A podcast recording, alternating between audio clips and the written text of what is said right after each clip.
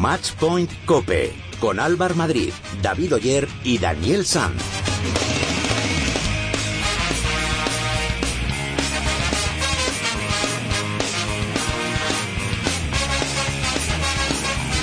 Hola, ¿qué tal? ¿Cómo estáis? Bienvenidos a vuestro programa especializado en tenis y en pádel de cope.es. Bienvenidos al capítulo 56 de Matchpoint Cope.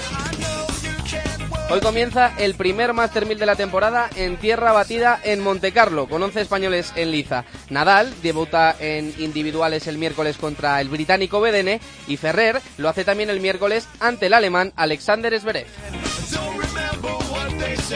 En el cuadro masculino esta semana se han disputado dos torneos.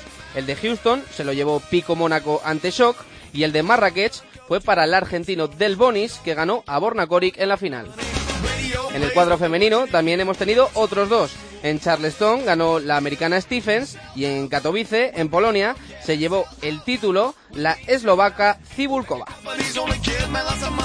En pádel estamos esperando a que comience el Máster de Valencia, segundo torneo de la temporada, en el que ya podremos ver a las chicas después de que en Gijón no estuviesen presentes.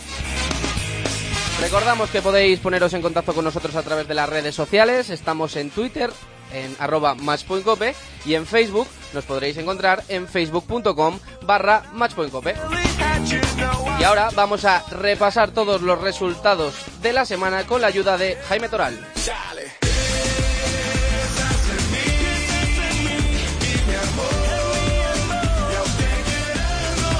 Bueno, Álvar, pues hemos tenido varios torneos durante esta semana mientras esperamos al primer Master 1000 de tierra batida de la temporada, el de Monte Carlo, que ya ha comenzado con las rondas previas y en el que Nadal no se vería las caras con Djokovic hasta una hipotética final. Además, el Manacorí comienza hoy su participación sobre la arcilla monegasca con su partido de dobles con Verdasco. Pero vamos ya con lo que ha ocurrido esta semana en Marrakech. El triunfo ha sido para el argentino Del Bonis que se deshizo de la final frente a Coric por un abultado 6-2 y 6-4. Además, en semifinales, Del Bonis tuvo que ganar al español Albert Montañés, también en dos sets. El catalán ha realizado un magnífico torneo. En Houston, esta madrugada, Pico Mónaco ha vuelto a ganar un título tres años después y lo ha hecho a costa de Sok, al que ha vencido en tres sets. 3-6, 6-3 y 7-5. El argentino ha vuelto a ganar un título 14 semanas después de una grave lesión de muñeca que le tuvo apartado del circuito algunos meses.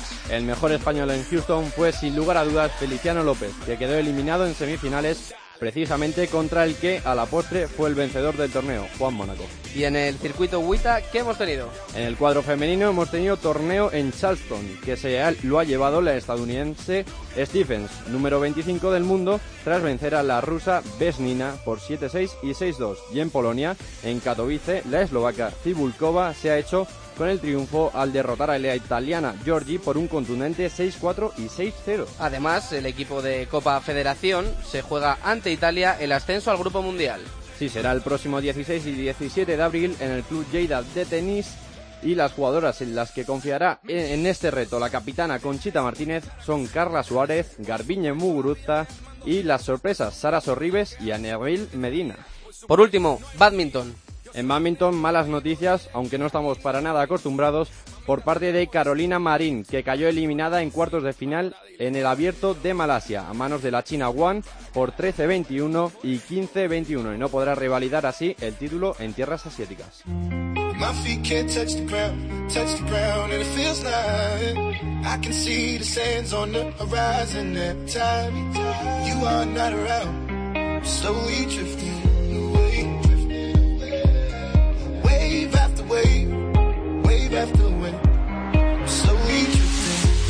Aprovechando que el sábado empiezan las rondas previas del Máster de Valencia en el circuito Wolpa del Tour y que va a ser el primer torneo del año en el que veamos a las parejas del cuadro femenino, hemos decidido llamar a una de las mejores jugadoras del mundo.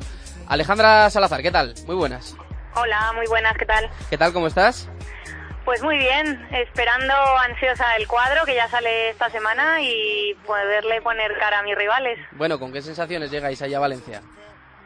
Pues la verdad que Marta y yo nos encontramos muy bien, hemos entrenado muy duro estas, estos meses, hemos aprovechado muchísimo el, poder hacerlo juntas, sobre todo esta pretemporada y ya después de un año que llevamos juntas, pues bueno, yo creo que encaramos el, año de mejor manera. Bueno, ya es el segundo año que Marta y tú habéis decidido eh, jugar juntas. Eh, eso es que las cosas van bien, ¿no? Sí, si te soy sincera, estoy muy contenta y a día de hoy no me veo jugando con otra compañera que no sea Marta, así que feliz.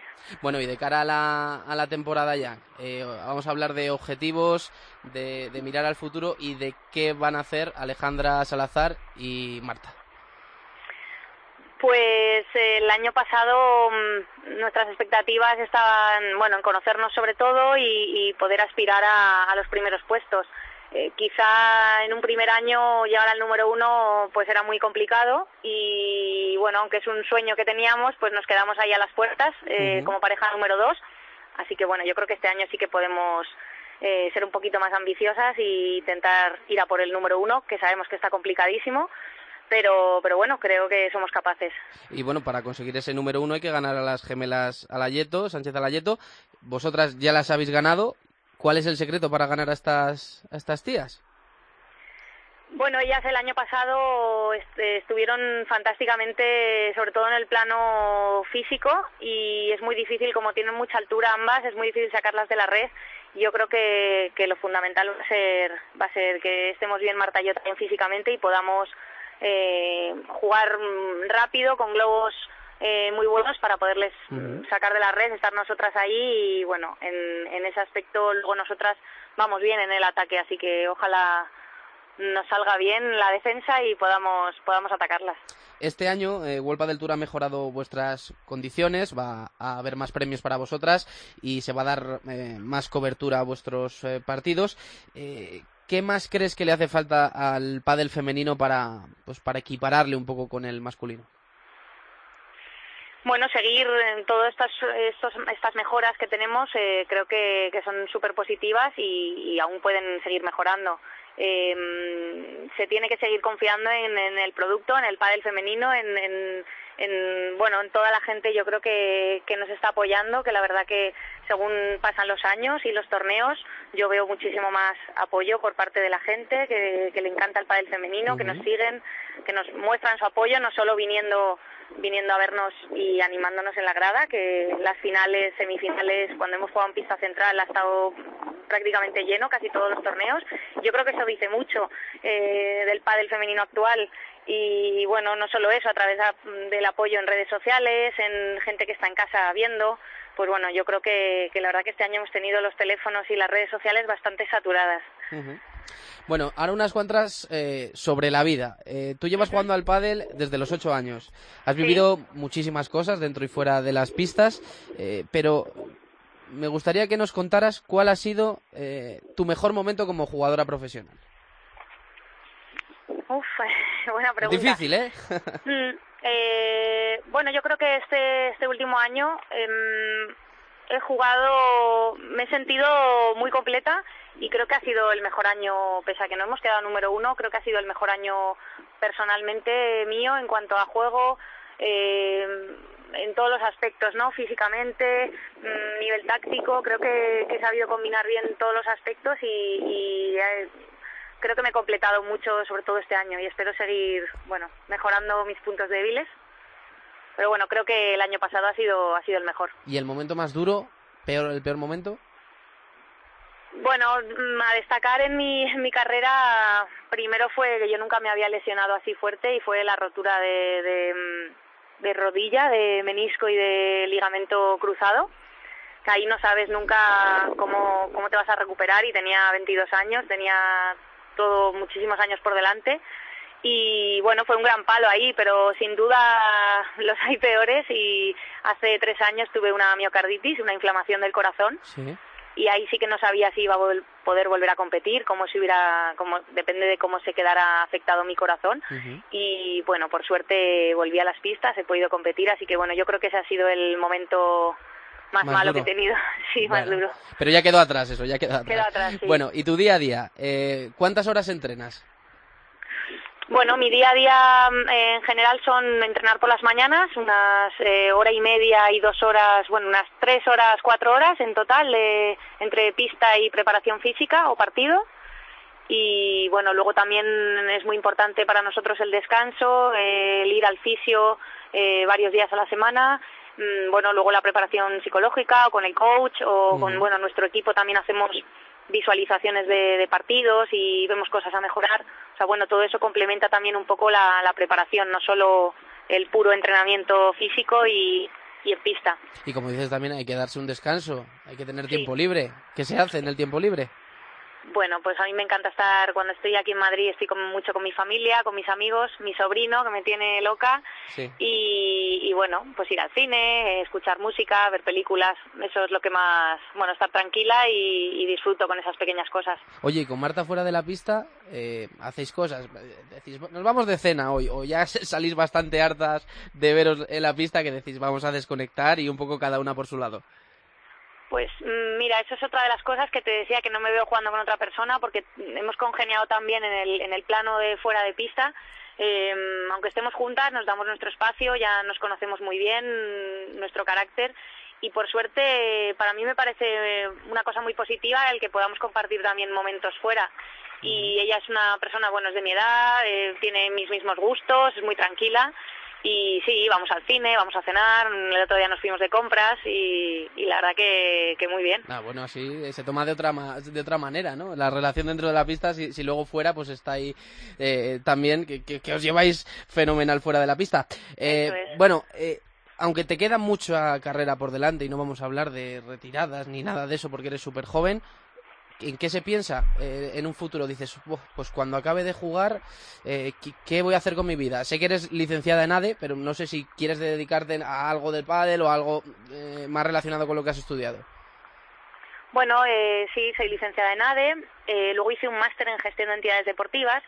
Así que, bueno, el plano económico, empresa, deporte, creo que va a ser mi, mi futuro el día de mañana. Es bastante amplio, así que no te puedo concretar mucho, pero bueno, también el tema de marketing y eventos, eh, sobre todo deportivos, y si son de pádel, pues, pues mejor. Eh, bueno, ya lo veremos, pero bueno, un poquito enfocado en ese, en ese aspecto. Yo espero seguir ligada al pádel de una o de otra manera. Sí. Y bueno, el tema empresa y eventos también. La última, ¿qué consejo darías a una chica de 10, 12 años que está empezando en esto del pádel? Pues le diría sobre todo que se divierta, que, siga estudiando, que es muy importante tener una formación y que se lo tome con calma, que vaya jugando, vaya entrenando y si de verdad le gusta, pues bueno, poco a poco ella sola se irá dedicando y echándole más horas y bueno, siempre y cuando eso se divierta y lo pase bien. Bueno, Alejandra Salazar, como siempre es un placer charlar contigo de pádel, de lo que no es pádel y de todo. Y nada, que te deseamos lo mejor desde el programa para Valencia y para toda la temporada. Muchísimas gracias por estar con nosotros, ¿eh? Muchísimas gracias a vosotros por el apoyo que hacéis y nada, a ver si prontito hablamos y os cuento buenas noticias de Valencia. Esperemos, esperemos que sí. Un abrazo fuerte. Abrazo. Adiós.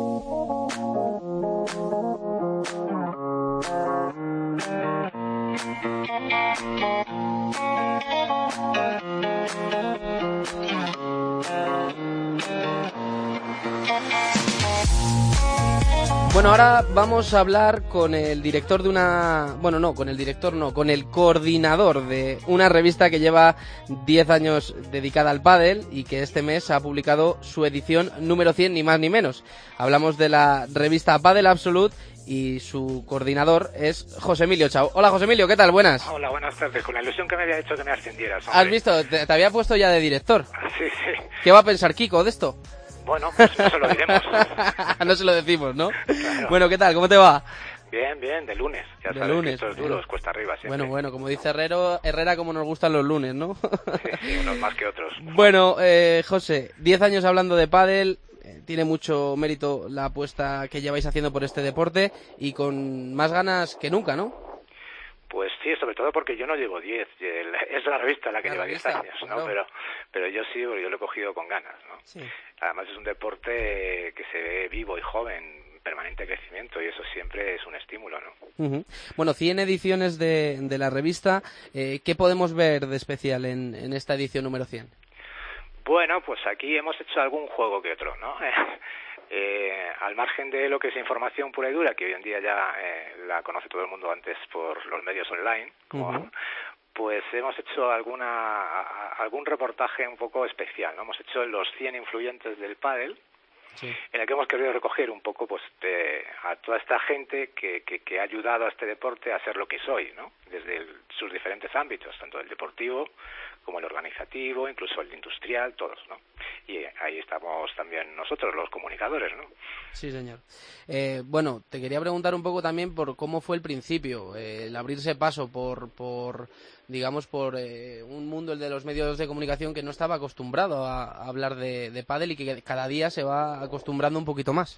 Pues imagínate cómo fue el principio, ¿no? En un deporte, además es que Padel Absolute nació justo cuando nacía el circuito profesional, el primer circuito profesional de, de Padel. Entonces hemos sido un poco en paralelo, ¿no? Eh, la, yo me imagino que los que empezaron esto, eh, debieron tirarse a la aventura por pasión más que por otra cosa. ¿no? no, no, es que vieran aquí una oportunidad de negocio, sino que eran, pues eso, unos locos del padre, como somos un poco todos hoy en día, pero ellos un poco más locos que nosotros, ¿no? Porque los pioneros ya saben lo que tienen. Sí, sí, sí. Los comienzos son duros, pero bueno. Eh, José, además de la, de la revista, todos los años elaboráis una guía con todos los clubes de pádel de Europa, ¿verdad? ¿De Europa? Sí, nuestra Padel Guide. Padel Guide. Eh, podríamos decir que es un trabajo de chinos, ¿no? Porque tiene que ser muy complicado eh, llegar a elaborar una, una guía con todos los, los clubes de pádel que hay en Europa. Pues haces un ejercicio así de remontarte muy al pasado, ¿te, ¿te, acuerdas de los frailes estos en plan amanuense tal? Pues viene a ser un poco eso, con la ayuda un poco de las tecnologías modernas, pero viene a ser un poco eso, club por club, teléfono a teléfono y correo por electrónico, correo electrónico, sí. Y además es que no es solo las pistas y clubes de que hay en España, sino ya hemos ampliado a toda Europa y en Europa está creciendo muchísimo, que es una de las alegrías que nos estamos llevando. Este año estamos viendo como países como Suecia se ha disparado el número de pistas. O sea, es una cosa que anima mucho, ¿no? Porque vemos que de verdad el pádel está creciendo. Ya no solo que nos lo digan, es que se, se ve, eh, porque estos son apuestas además empresariales, de gente que decide en Suecia, en un país con, como ese, poner, llegarse a poner pistas de pádel y, y la gente va, claro, la gente que que, que, que, monta esta pista de tenis porque ve que es negocio, ¿no? Eso siempre es bueno. Eh, bueno, José, de cara al futuro, ¿tenéis pensado hacer algo, algo nuevo? Porque durante estos últimos meses le estáis dando, pues eh, eso lo vemos en, las redes sociales, les estáis dando mucha importancia a vuestras redes sociales y a vuestra página web. Hombre, eh, al final estamos en los tiempos que estamos, ¿no? Nosotros queremos mucho nuestra revista en papel, de hecho tenemos aquí los últimos 10 años que son ahora mismo pues una, una, recopilación de la historia del pádel en estos últimos diez años. Somos el único medio que queda escrito eh, sobre, sobre este deporte y ahí queremos seguir estando, pero el, el, lector está donde está y hay que ir a donde esté. ¿no? Entonces llegamos a él por, por, por donde haga falta, por donde él nos reclame. ¿no? Bueno, José Emilio Chao, coordinador de Padel Absolute, muchas gracias por eh, estar con nosotros y sobre todo por el trabajo que hacéis desde la revista y a la gente que nos escucha, ya saben, en los kioscos, tres euritos con cincuenta y ahí tenéis la, la revista que os pone al día de todo lo relacionado con el padel. José, un pues abrazo muy fuerte, ¿eh? Un abrazo a vosotros y a todos los oyentes.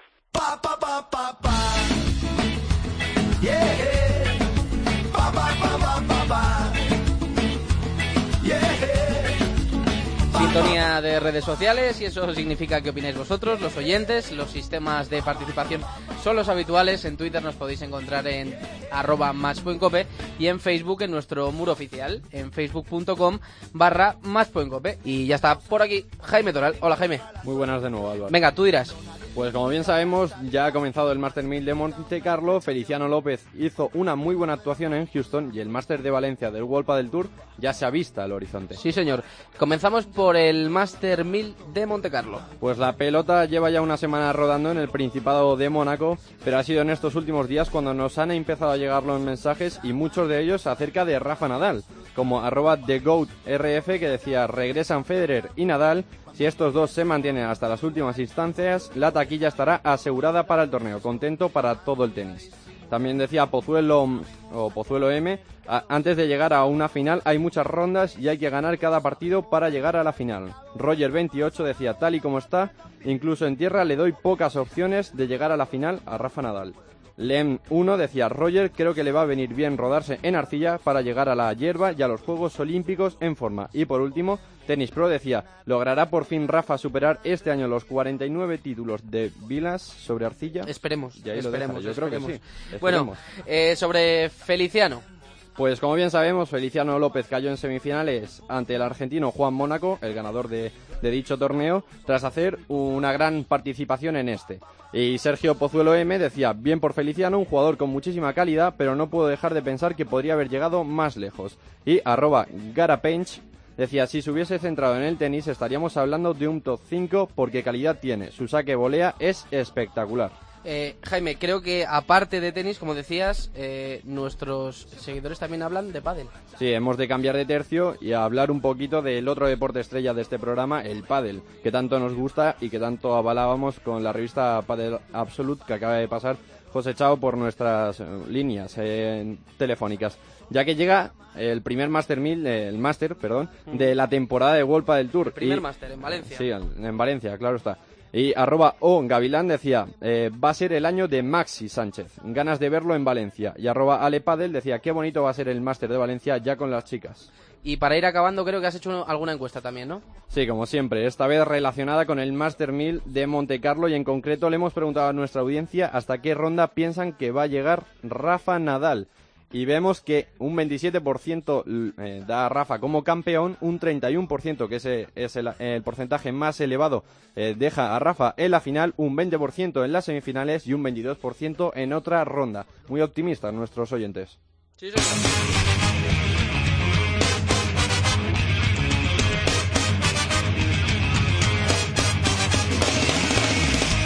Pues hasta aquí ha llegado el capítulo de hoy. En la técnica ha estado el gran Marcote. Y nada, nosotros volvemos el lunes de la semana que viene. Que pasen buena semana. Adiós.